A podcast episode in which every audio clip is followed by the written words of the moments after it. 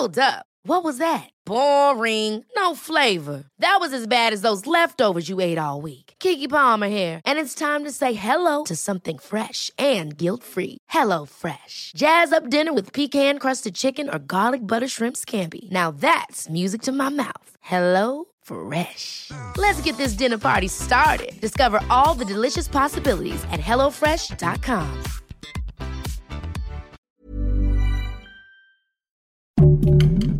Heraldo Podcast, un lugar para tus oídos.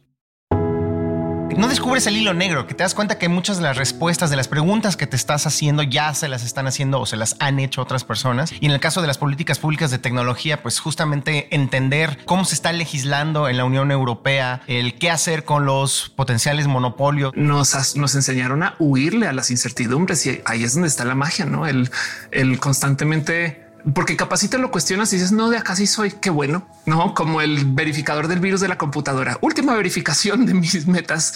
Este agosto 26 del 2022, 204 pm. Hoy decidí que quiero seguir siendo periodista. Sigamos, no?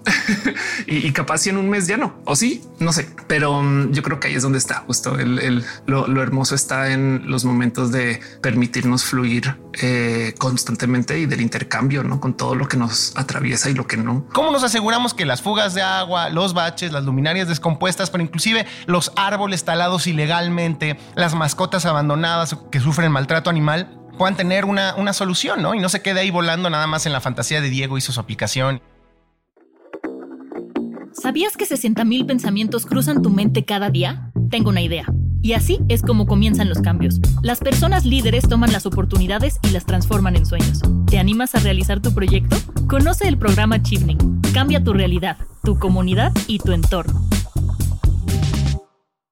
Hola a todas, todos y todes. Yo soy Mariela Garfias y les quiero dar las gracias por seguir acompañándonos a Tengo una idea. Ya nos estamos acercando a los últimos episodios de esta temporada. Eh, Kimi, ¿cómo, ¿cómo ha sido este proceso? ¿Cómo estás? ¿Cómo va todo?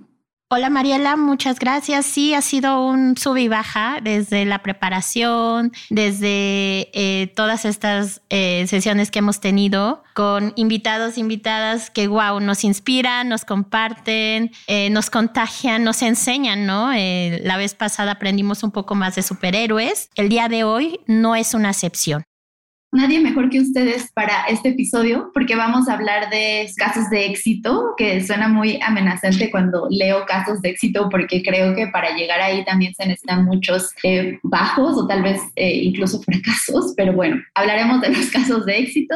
Y para entrar en materia, eh, pues queremos conocerles primero, saber cuál es su proyecto, cuál fue la idea de cambio que, que ustedes tuvieron qué difícil que es presentarme siempre. Soy, soy youtuber. Em, en este espacio en particular, además, eh, me parece está bonito estar toda mi educación. Yo en una escuela eh, británica, em, tengo IB, este, tengo IB, IGCS y de hecho mi maestría la hice en Sydney, que es por así decir, hay hijitos hijitas e hijites de esta cultura. Em, pero es trabajo en, en, comunicación. Entonces observo las raras cosas que suceden en el mundo de la comunicación eh, desde millones de ángulos, eh, sobre todo porque estoy en el espacio digital eh, estudié física, tengo una maestría en econometría, pero me dedico a eso, a hacer contenidos. Entonces creo mucho en esto. Eh, eh, al ser una persona diversa, muchas veces se me busca solo por temas de la diversidad. Y eso también yo creo que está bien porque es muy poderoso poder hablar de esto. Hace 20 años nunca hubiera podido estar en espacio mediático y véame. Entonces agradezco mucho que las redes sociales existan y me dedico explícitamente a hacer esta comunicación como el pensamiento crítico. Estoy, soy influencer, pero mm, ese título por así decir, eh, implica que la gente es influenciable y me molesta mucho eso porque no debería de ser así. Hay gente que a veces me pregunta cosas en redes como Ofelia, nos gusta esta película o casos más graves por quién voto y da un poco de creo que hay que trabajar un poco esto el pensamiento crítico. Entonces a eso me dedico a tratar de encontrar caminos para que cada quien podamos hacer nuestro mal informado criterio de las cosas, pero nuestro. Pues qué ole, ¿cómo están todas? Yo soy Diego Mendiburu y también es muy raro presentarse, pero bueno, vengo regresando de la maestría en Reino Unido en la Universidad de Cambridge. Eh, también he hecho muchas cosas de comunicación a lo largo de mi carrera. Primero estudié comunicación y fue reportero y estaba en la prensa y luego me cambié al otro lado y fui oficial de prensa, invitaba a los periodistas a eventos y pues siempre estaba obsesionado un poco con la tecnología. Tuve una etapa como persona emprendedora que de hecho así conocí creo que Ofelia, me visto hace uh, en otra estación de radio eh, digital también y ahí estuvimos hablando del el, primer emprendimiento que obviamente fue un desastre y que tuvimos que cambiar y que luego se convirtió en otra cosa y en otra y creo que en conclusión estoy obsesionado justo con el entrecruzamiento entre la tecnología, la comunicación, el cambio social, la democracia, la libertad de expresión y un poco eso fue lo que eh, intenté profundizar en la maestría en la Universidad de Cambridge, una maestría en Tech Policy en la Judge Business School. Entonces tenía como este ángulo también de negocios, pero también de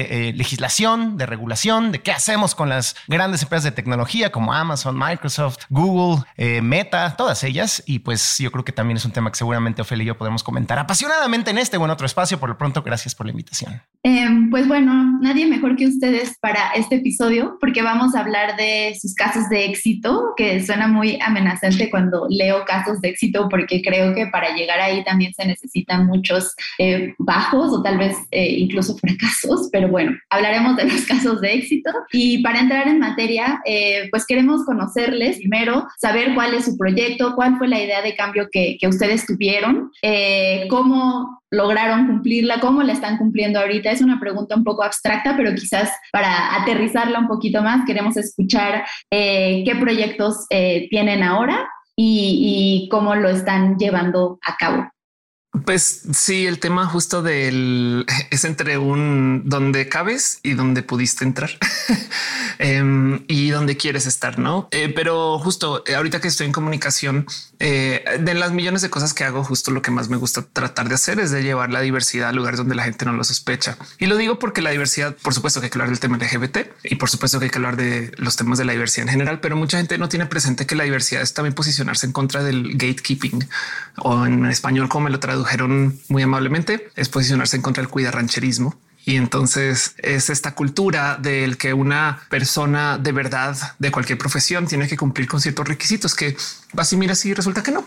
Como quien diría es que para ser un periodista de verdad te tienes que trasnochar y se los juro que yo voy a encontrar un periodista que no se ha trasnochado. Saben, por dar un ejemplo. Entonces, pues mi proyecto por lo general es tratar de llevar estos como pensares diversos a lugares donde la gente no los espera. No em, hace nada me topé, por ejemplo, que hay grupos de personas que están totalmente cansadas con el cómo se maneja la industria de la farmacéutica y están haciendo proyectos DIY para hacer fármacos en casa. Y suena súper peligroso porque lo es. Pero del otro lado, estas personas están comprando reactores de farmacéuticos y descargando y compartiendo recetas que puedes cargar esos reactores sobre una llave USB para poder hacer todo tipo de cosas que normalmente consigues una farmacéutica. Esto suena peligroso porque lo es. Pero a donde voy con esto es que esta es la comunidad. y si tú trabajas en medicina e ignoras que esto existe, les cuento. Así que hay que observar que aquí hay un rubro de la diversidad. Hay gente que está trabajando para hacer su DIY medicine. Un caso en particular muy famoso cuando se disparó la insulina 900 por ciento en precios, creo que fue en Estados Unidos. Por supuesto que fue en Estados Unidos. Eh, cuando se disparó el precio, mucha gente comenzó a hacer recetas de cómo hacer tu propia insulina DIY. Y eso hasta podría decir a lo mejor ha salvado más vidas de lo que ha puesto vidas en peligro. Pero habla mucho de la gente que es cuida ranchera. Ahora el cuida rancherismo en medicina existe por motivos, pero del otro lado, si tú trabajas en medicina y no observas esto, entonces luego te va a caer por sorpresa cuando se vuelve muy grande. Yo justamente soy experto en fracasar definitivamente y por eso estoy aquí con ustedes porque una serie de fracasos me ha llevado a estar eh, en ese momento frente a ustedes y en su momento a estudiar la maestría, en su momento a hacer un proyecto porque el anterior no funcionó y así me la ha estado pasando. Es un tema de, de que mm, siempre me llamó la atención este tema de cómo combinar la tecnología con libertad de expresión. Hicimos una primera aplicación, un proyecto, una aplicación móvil para teléfonos móviles con apoyo de una incubadora y una aceleradora de empresas. Y pues... Eh, era una aplicación que geolocalizaba las noticias. Nuestra idea es que esto iba a ayudar a la gente, viera todo lo que estaba ocurriendo a su alrededor y queríamos hacerlo todo, queríamos hacer el contenido y también la tecnología. Obviamente no pudimos combinar ambas cosas, se nos acababa el dinero y entonces conocimos a los supercívicos, nos dijeron deben trabajar con ellos, con lo que ustedes ya desarrollaron pueden lanzar una aplicación con su branding eh, y, y ellos ya tienen una comunidad establecida en redes sociales, seguramente puede tener una mayor probabilidad de que sobreviva ese proyecto y efectivamente sobrevivió ese proyecto cuatro o cinco años que estuvimos con la aplicación oficial de los supercívicos y toda la idea era construir un puente entre sociedad civil y gobiernos, hacer que la gente que ya subía contenido a redes sociales, a Twitter, a Facebook, en su momento TikTok comenzaba, con esa creatividad, con ese humor, con esa inteligencia lo pudiera hacer también nuestra plataforma, pero sobre cosas que afectaban a su comunidad. Y eso nos llevó a presentar en el MIT, en un evento de MIT en Nueva York y luego también a ganar un premio de la mejor aplicación de tecnología cívica por una organización avalada por Naciones Unidas. Eh, fue una experiencia increíble de emprendimiento hasta que pues, nos dimos cuenta que no había manera de hacer dinero con un proyecto así. Luego vino la pandemia y el mensaje era quédate en casa y toda nuestra aplicación era no, sal a la calle y reporta. Entonces, ¿qué hacíamos? Pues de plano dijimos esto ya no tiene futuro.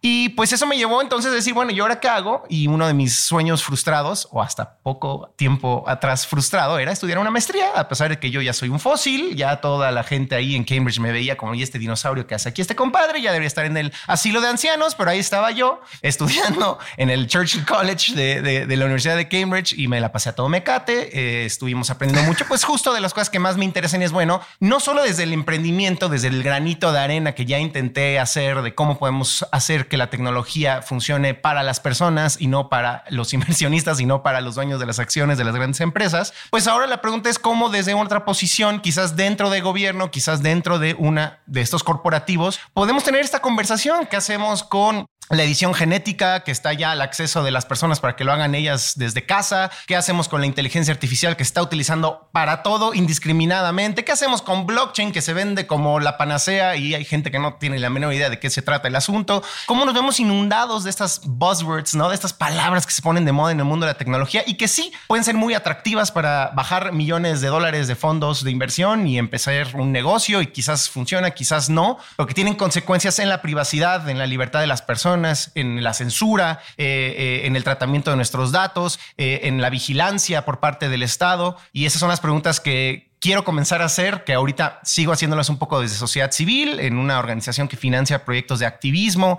de luchas sociales, de colectivas, de organizaciones de la sociedad civil en toda América Latina, pero eventualmente quizás también dentro de nuestras grandes empresas, a ver si se puede poner un, un granito de arena. Ambos este, han tocado temas que eh, nos compete a la sociedad, que nos interesa. La comunidad LGBT, este, la política, el uso de tecnologías para difundir sus, sus intereses. Ustedes, como, como personas que han este, innovado o que han propuesto nuevas cosas, ¿creen que hay una responsabilidad como, como líder? En sí, nos gustaría que nos comentaran.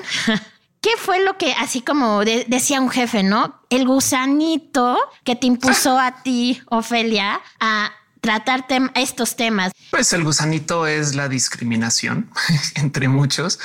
Em, lo digo porque no sé, hay gente que se acerca y me dice qué valiente. Y yo que pues qué más hago, no puedo no vivir. Me explico. O sea, no que pues parece chiste que valiente ser mujer en México, no 10, 11 muertes diarias, no, pero pues una que hace, no, no, me explico. Es como em, no es necesariamente un acto de valentía per se, porque no hay opción. Y entonces en eso, pues lo mismo, no con el tema de hablar de temas de la diversidad. O sea, hay gente que me dice, ay, ¿cómo te aventaste a digital? Y yo me aventé a digital porque los medios tradicionales, aprovecho y pregunto, ¿cuánta gente trans trabaja en el Heraldo? ¿No? O cuánta gente abiertamente diversa trabaja en los medios. Y lo digo porque hoy y hoy, hoy se reportó la muerte de una amiga TikToker en San Luis Potosí y salieron los medios otra vez a decir su nombre de hombre qué oso que eh, medios establecidos no tengan la decencia de colaborar con estas cosas. Pero del otro lado es un como comunicadora, pues la verdad es que hay muy pocas opciones. Yo, he dado con mucha suerte en que he estado en medios em, y muy contados, pero por ejemplo mis compañeras cisgénero, o sea que no son trans, eh, vuelan, o sea, tienen millones de contrataciones en medios establecidos y, a veces da un poco de claro, no ahí se ve. Y entonces, por consecuencia, todo el tiempo estás pensando en los espacios de afuera y te das cuenta que es más fértil afuera que adentro del sistema, eh, porque en el sistema luego existen estas como comodidades de Ah, pues eso se ha hecho así siempre, ¿no? Me acuerdo una vieja entrevista que estaban entrevistando a un youtuber establecido, esto es como el 2015, y le preguntan a este youtuber, ¿por qué crees que los youtubers no son tan inteligentes? No? Y eso te dice, youtubers no son tan inteligentes, ustedes ni siquiera tienen canal de YouTube y son un medio. no. Em, entonces, eh, eso en todas las esquinas, en absolutamente todas. O sea, em, cuando tú no puedes eh, tener seguro médico, vas y comienzas a averiguar cómo le hace la gente que no tiene seguro médico. Cuando tú no puedes estar en un medio, eh, este, pues vas y buscas cómo se hacen los medios a tus manos, ¿no? Y, y, demás. Y eso, pues sí, es el chip on my shoulders, sí. Pero del otro lado también vale la pena decir que mm, es un hermoso lugar la diversidad, porque de verdad que es tanto más fértil. O sea, es que, híjole, a veces cuando ves las cosas que hace la gente de las disidencias y un poco de están en otro mundo y es hermoso de ver. Em, soy muy fan de Star Trek y en Star Trek todas las diversidades, sobre todo el viejo Star Trek, se ven como algo que se debería enfrentar con la curiosidad. La Star Trek de los ochentas lidia con un eh, famoso capitán que después es calvo y muy famosamente cuando están presentando la serie le preguntan, ¿no cree usted que en el siglo 24 ya habrán curado la calvicie? Em, y el creador de la serie le dice, no, en el siglo 24 ya no va a importar no? Eh, y aún así en la serie en sí se la pasan encontrándose con estas cosas que son muy agresivas y muy violentas contra las personas protagonistas o bueno, no contra las historias de los protagonistas y todavía tiene una mentalidad de deja que sean así porque a lo mejor así es como hablan y toca ver si tenemos que ajustarnos para comunicarnos con estas personas de estos modos, no? Y todo se enfrenta con curiosidad. Entonces la mera curiosidad de que las cosas, aunque no las entiendas, si tú ves una película y te parece aburrida, es más probable que no la entendiste a que sea aburrida, no? pero bueno, eso puedo ser yo. Igual es aburrida ¿no? también. No, no, no.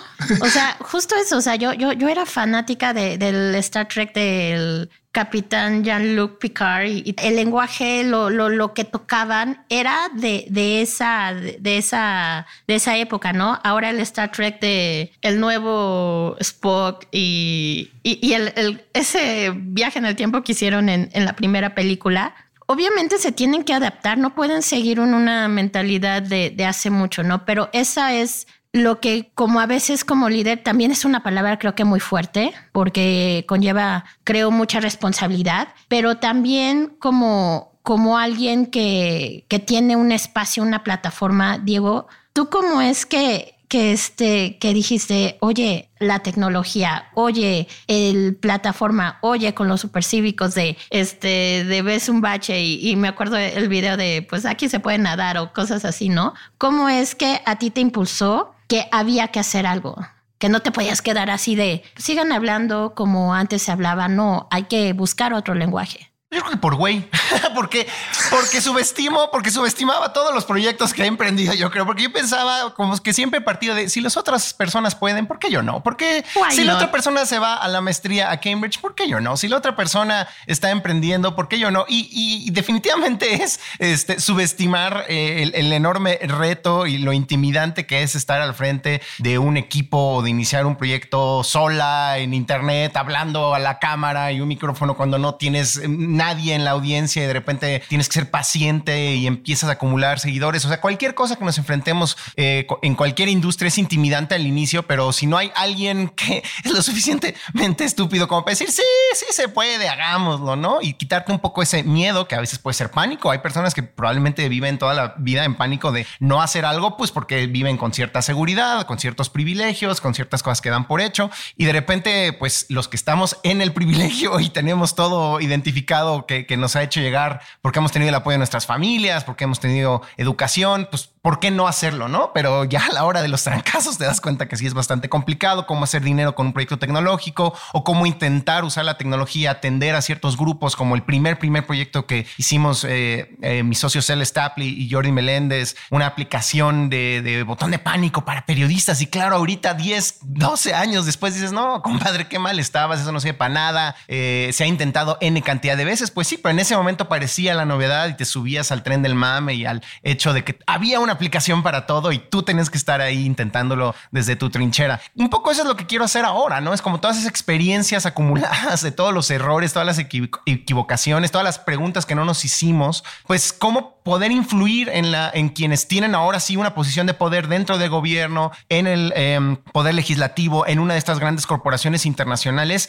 Y la próxima vez que tengan una gran idea de lanzar el próximo visor de realidad virtual o eh, la próxima inteligencia artificial para hacer terapia o la próxima, qué sé yo, tecnología que promete resolver el fraude eh, eh, al momento de transferir fondos utilizando blockchain, que nos hagamos esas otras preguntas que a lo mejor yo como persona emprendedora no me hice o que otras personas nos están haciendo y que pueden cambiar la perspectiva de cómo nos aproximamos a estos temas, más de una perspectiva de diversidad, de derechos humanos, eh, de protección de la privacidad y de modelos de negocios distintos que no tengan que ver con explotar nuestros datos o con eh, vernos no como usuarios, personas usuarias, sino como máquinas generadas de datos ahí como la Matrix, ya que nos estamos poniendo con muchos ejemplos de sci-fi, ¿no? Que llegan las máquinas y en realidad nos extraen la energía vital. Pues cómo cambiamos esa realidad es un poco lo que me entusiasma y espero que todos mis errores y fracasos sirvan un poco para, para influenciar ahí sí de buena manera como otras personas están tocando estos temas. Yo, yo quisiera preguntarles em, un poco en línea con, con, esto que nos estaban contando, eh, ¿qué objetivos han, han, cumplido? Eh, Diego, tú hablabas de varios ejemplos que era ensayo y error y que ahora lo ves desde otro ángulo y dices,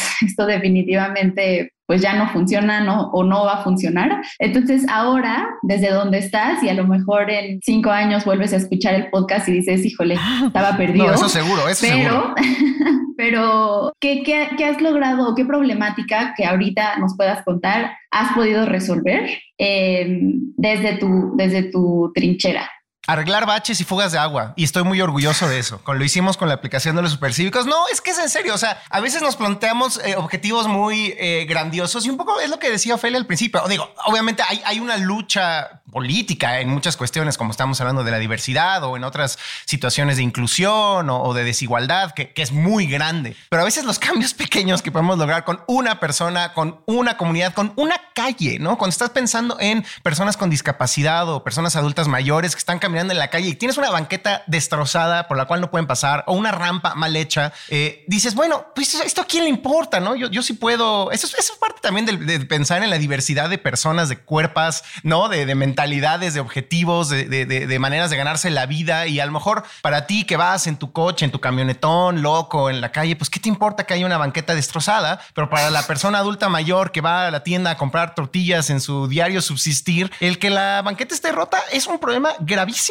y ya cuando uno empieza a tener un poco, es muy triste cuando los humanos empezamos a tener empatía hasta que nos empieza a afectar a nosotros mismas, pero bueno, es, es parte de esta discusión. Es sí, cuando empieza a afectar a tus a, papás, no a tus abuelos, dices, ay, se cayó mi papá en la banqueta, pues es culpa de tu papá. No, es culpa que la banqueta es un banquetón de, de, de, medio metro que, que no vio porque no estaba bien correctamente pintada, porque no estaba la banqueta completa, porque no había un cruce peatonal. Es cuando empieza a, a hacer tuyas esas que pensabas pequeñas luchas, pero que a largo plazo son grandes cambios porque nos permiten convivir mejor como sociedad y ser más, divertirnos más porque vemos en las personas esa, esa diversidad, esa pluralidad y no nuestro egoísmo de, ah, pues como yo uso camionetas, solo quiero que la, calle esté bien pavimentada y bien asfaltada. Entonces eso, con la aplicación de los supercívicos, afortunadamente dentro de todos los retos enormes que tuvimos, pudimos sentarnos con eh, siete alcaldías, con el gobierno, con dos gobiernos de la Ciudad de México, el anterior y el actual, en un inicio para justamente decir qué hacemos con los datos que están generando las personas que están utilizando esta aplicación y cómo nos aseguramos que las fugas de agua, los baches, las luminarias descompuestas, pero inclusive los árboles talados ilegalmente, las mascotas abandonadas que sufren maltrato animal, puedan tener una, una, solución, ¿no? Y no se quede ahí volando nada más en la fantasía de Diego hizo su aplicación y le tocó hacer ahí pitches en Nueva York bien chéveres y cruzarse la tienda de Nintendo a comprar peluches. No, o sea, algo, algo ayudamos un poco en algunas comunidades y espero pronto estar en otro proyecto que nos permita hacer, aunque sea esos pequeños cambios, pero que, que detrás de ellos había toda una maquinaria y todo un razonamiento y juntas de energía y, conocimientos y eso fue muy divertido, sin duda alguna. Cuando digo qué lograste, es como, híjole, logré toda una reforma o toda una política y creo que es, otra vez hablando de la diversidad y de las perspectivas, se tiene que ver desde muchos lados. Entonces, me encantaría escucharte a ti, Ofelia. Eh, ¿qué, qué, has logrado? ¿Cómo lo has cumplido? Eh, ¿Qué dirías que has resuelto o qué problemática desde tu plataforma y desde tu trinchera? Yo creo que mi logro más bonito nomás es el encontrar que eh, hay muchos caminos por fuera de lo considerado lo normal que todo el mundo vive. O sea, la experiencia humana es amplia y justo si tenemos ansiedad. No, sí, eh, este, tenemos temas de salud mental en general. Conocer una cantidad de gente que está en los procesos de las neurodivergencias me ha sido hermoso porque da para entender un pues cómo la gente asume que son enfermedades y entonces, eh, o sea, a ver, si ustedes trabajan en desarrollo de software, contraten gente neurodivergente y van a ver cómo de verdad ahí sí ponen su software a la prueba. No me explico. Em, y, por dar ideas así. Entonces, el hacer mis contenidos, yo creo que eh, lo que más me he gozado y esa Cali es un logro muy personal, evidentemente, pero pues lo que más me he gozado justo es toparme con personas hermosas, hermosas que el sistema les dice que no. Literal, a veces solo por ser mujer, no eh, a veces por ser norteño. O sea, me topa con gente que me dice que mi oficina me dicen que no quieren trabajar con norteños y yo este mm, eh, y, de cómo cuando ya hablas de la diversidad, yo me he topado con gente con historias hermosas, con logros hermosos, con cosas así de estas de además que son logros que le hablan como la sabiduría de las cosas que dicen las personas de 90 años en los videos de por qué son felices. Uh ¿no? esos videos virales de y que escriben así en cartitas diciendo tengo muchos amigos, no eh, cosas así. Em, es, escuchar eso en los 90 hermoso, pero también escuchar eso en los 30, 40, no? Si da un poco de ah, creo que algo estamos viendo que antes no se veía tanto o pues por lo menos no se hablaba tanto, no? Porque este cuento de, que la gente muy mayor cuando habla de ir a psicólogo es como de estoy viendo un psicólogo, no? Em, y la gente joven es como de bueno, uno de mis tres terapeutas. ¿no? Entonces siento que si tengo un logro bajo ahí bajo el eh, es el de no más toparme con historias hermosas y me llevo eso a corazones como de yo puedo ya dejar de hacer lo que hago y decir no, ya hice un chingo. Kimi es la encargada del programa de, becas y nos, uh. nos toca pues enfrentarnos y, conocer, como dices, a mucha gente que nos cuenta pues las problemáticas, los retos a los que, a los que viven y experimentan. Y eh, bueno, nuestra chamba es darles la oportunidad de irse a estudiar al Reino Unido y que puedan hacer una maestría para seguir resolviendo esos, esos problemas. Es una responsabilidad súper grande. Eh, pero es una experiencia súper bonita porque tienes la oportunidad. Em, alguna vez alguien me dijo que era como la hada madrina que concedía deseos de tú me diste la oportunidad y la verdad es que no les dimos la plataforma porque como siempre lo he dicho, la voz ya la tienen, ¿no? O sea, no de que les estamos dando la voz y cosas así, no la, la voz ya las tienen, eh, ya la tienen. Eh, nosotros, nosotras lo, lo, que hacemos es darles esa plataforma para que nos compartan eh, cuál es su idea, qué es lo que quieren hacer y sobre todo qué papel juega Chivinin en todo esto, ¿no? ¿Cómo es que este programa te aportó, te ayudó a en, en, su caso a, a, resolver una problemática, ¿no? ¿no? No me tienes que volver a recitar la, la entrevista, aún lo recuerdo. Pero ¿cómo es que este programa te, ayudó a, resolver la problemática que hace un año encontraste y cómo un año después, ahora recién desempacado, este, qué herramientas o qué obtuviste en Cambridge para seguir trabajando o para seguir innovando o trabajando en otra cosa. Yo, creo que de lo que te dan las instituciones formales de educación, como es una escuela tan eh, de tantos siglos de eh, antigüedad como Cambridge, es eh, no descubres el hilo negro, que te das cuenta que muchas de las respuestas de las preguntas que te estás haciendo ya se las están haciendo o se las han hecho otras personas. Y en el caso de las políticas públicas de tecnología, pues justamente entender cómo se está legislando en la Unión Europea, el qué hacer con los potenciales monopolios de las empresas de tecnología, cómo proteger la privacidad de los usuarios, cómo es una discusión que que también están teniendo inclusive en otros países desarrollados como en Estados Unidos que no cuentan con una ley de protección de datos personales. Y eso cómo afecta a un país como México que si bien no es la sede de una de estas grandes empresas de tecnología, eh, no es necesariamente donde, desde donde te envían las facturas cuando pides un coche ahí en la calle para que te lleve al trabajo, sí es uno de sus principales mercados, ¿no? Este, México es entre el cuarto y el quinto mercado más importante en número de usuarios para eh, Meta, por poner un ejemplo, ¿no? Entonces, desde un punto de vista formal, pues eh, el, el encontrar otras mentes brillantes que te dicen esto lo estamos viviendo igual en nuestro país y desde sociedad civil se está haciendo esto y desde gobierno se está haciendo lo otro y desde las mismas empresas o desde los mismos emprendimientos nuevos se están aproximando eh, estas nuevas maneras de, de, resolver estos temas. Es muy interesante, pero como bien decía Ofelia, yo quiero tener también un millón de amigos y es, es eh, entrar, están en un ambiente diverso con gente de la India, de Alemania, de Estados Unidos, de África, de China, e, entender eh, sus, lo, que las hace diferentes a tu experiencia de vida personal y cómo eso es más enriquecedor para hacer proyectos más incluyentes, más creativos, eh, eh, que resuelvan problemáticas a nivel global y no solo a nivel local. Es, es, increíble. El poder decir, le voy a platicar, le voy a preguntar a mi amigo que ahorita está en Alemania qué está pasando sobre este tema o a mi compañero que estaba, que venía de la India, cómo están afrontándose a este otro tema. E, esa, esa red de humanos, de personas humanas, por así decirlo, ¿no? De a fin de cuentas no solo es lo que saben, lo que en su mente o su currículum o su perfil de LinkedIn, sino la empatía que puedes generar con estas personas que no conocías, en mi caso hace un año y que ahora son entrañables amistades, es, es bien chido y, es yo creo que lo mejor de, de una experiencia de una beca como Chivney. Sí, ese es uno de, de, nuestros pilares, ¿no? Las relaciones que se han creado después de casi 40 años de existencia de ese programa. Y Diego, tú lo platicas quizás desde un nivel como persona a persona, a lo mejor eh, estando en, Reino Unido tenías acceso a todo, a todas estas perfiles tan diversos. yo me imagino que en tu caso son los dos, ¿no? Es la parte virtual, es toda la cantidad de personas que te escuchamos o que te vemos, más las personas que conoces en tu día a día, ¿no? Em, yo sé que tienes una presencia muy grande en, redes sociales. Eh, obviamente hicimos nuestra investigación que has hablado en el Senado, que incluso la BBC acá de, casa, bueno, casa eh, Embajada Británica del Reino Unido, no tanto hogar, pero bueno, de allá, eh, también te ha reconocido. Vi también que, que te nominaron a los Women That Build Awards. Eh, entonces, con todo esto, con toda esta exposición que tú tienes, ¿cómo, ¿cómo le haces para transmitir este, este mensaje o esta idea y además cómo alzas la voz para hacerle frente a tantas problemáticas, porque creo que no es nada más una, ¿no? No es nada más la de los medicamentos o no es nada más la de la comunidad LGBT más. Creo que hay un sinfín de cosas, entonces, ¿cómo, cómo es desde tu, desde tu experiencia? Sí, pues dentro, detrás de todo lo que hago, eh, lidiar con comunidades, sean las que sean, que comunidades bien se puede llamar, y si la gente colombiana en México, ¿no? Me explico, esa es una comunidad. Um, o, gente que este, juega Pokémon, eso es otra comunidad, ¿no?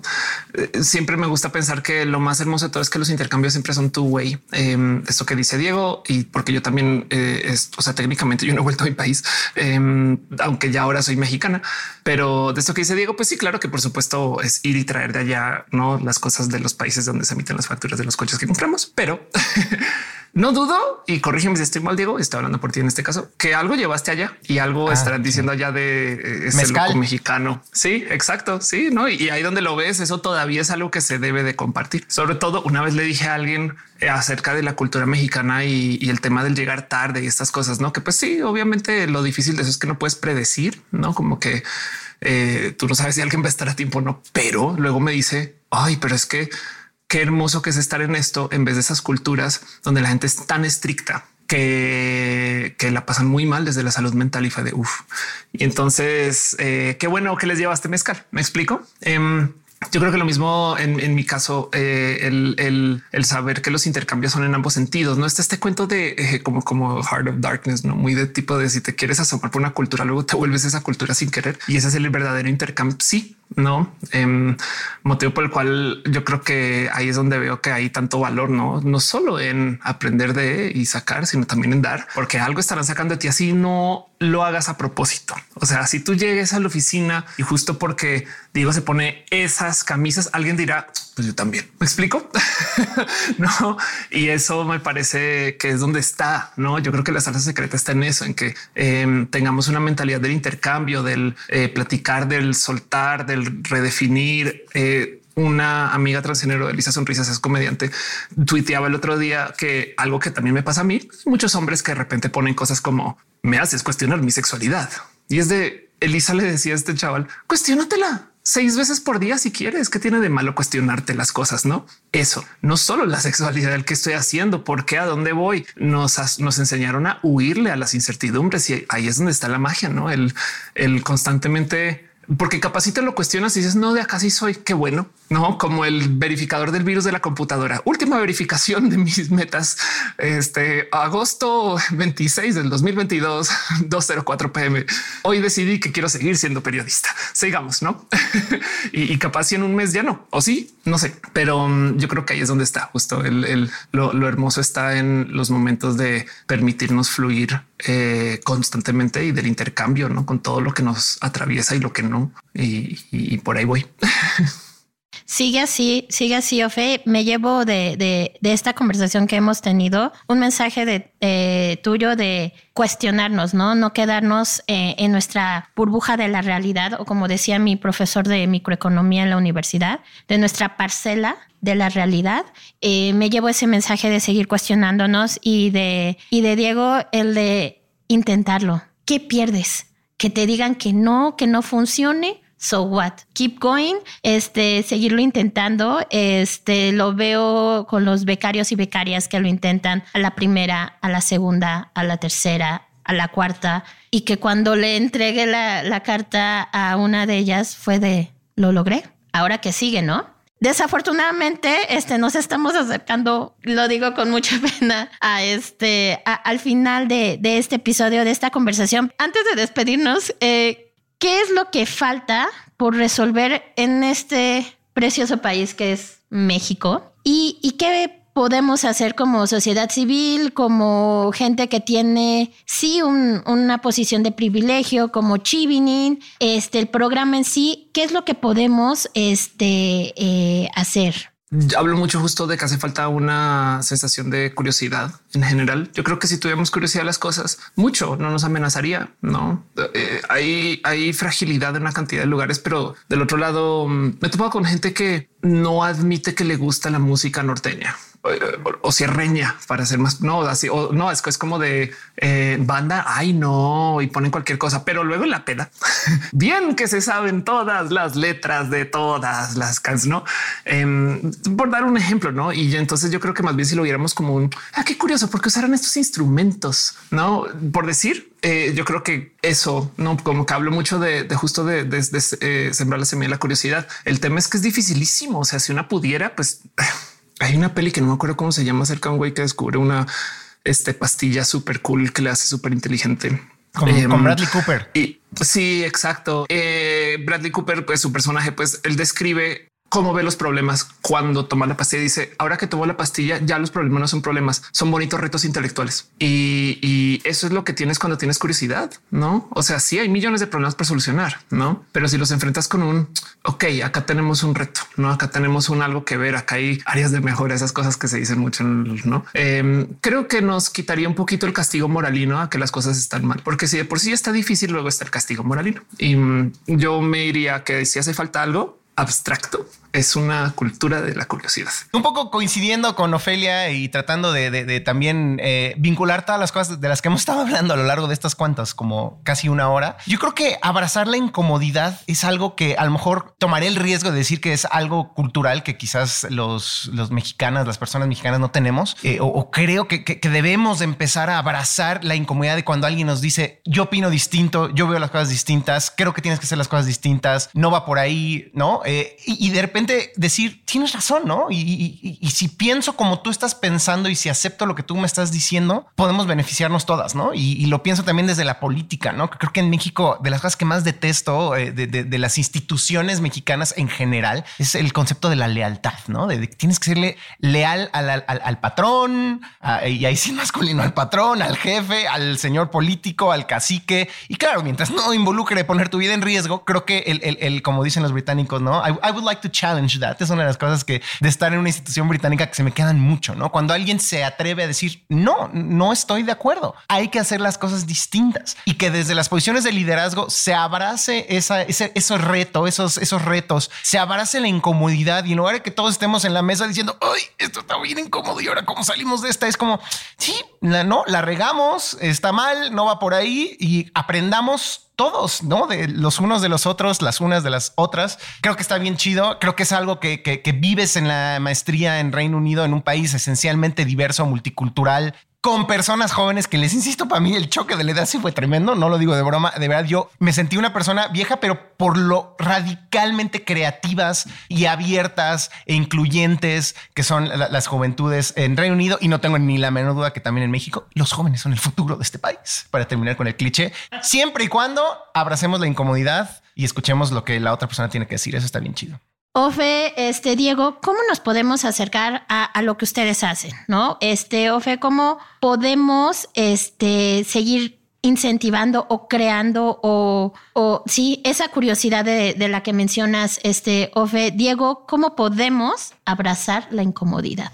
Eh, bueno, yo tengo una compleja recomendación afortunadamente resumida en un hermoso libro escrito por una persona que me llega muy al corazón em, y es acérquense con los espacios de la improvisación.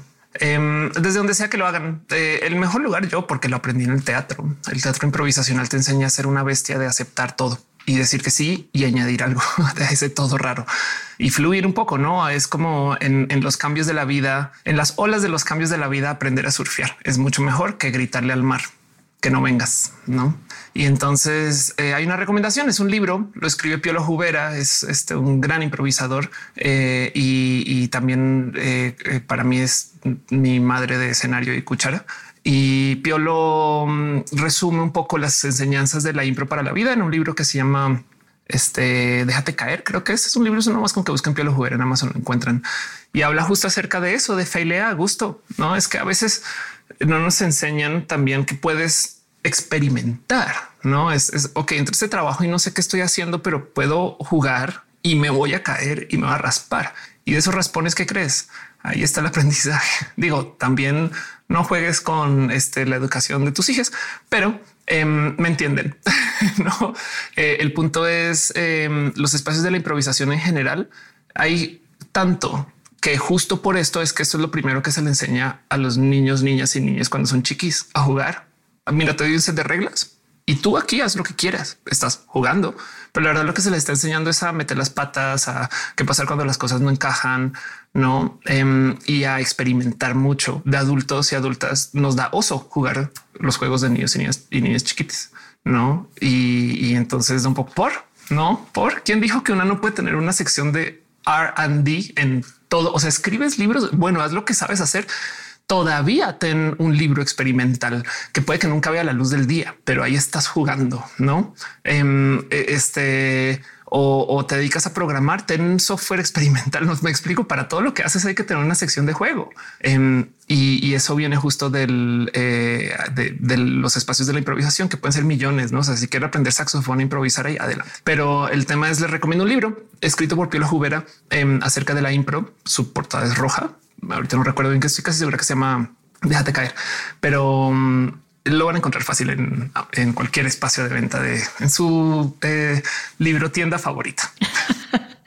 y para quienes nos están escuchando, Fe, ¿dónde pueden este, seguirte eh, eh, de los temas que estás proponiendo, de los temas que estás hablando? ¿Dónde te pueden buscar? Ah, bueno, yo soy hija de las redes. Em, entonces, Ofelia se escribe inglés por intensa, es con PH Ofelia Pastrana. Eh, sí, sí es una referencia a Hamlet.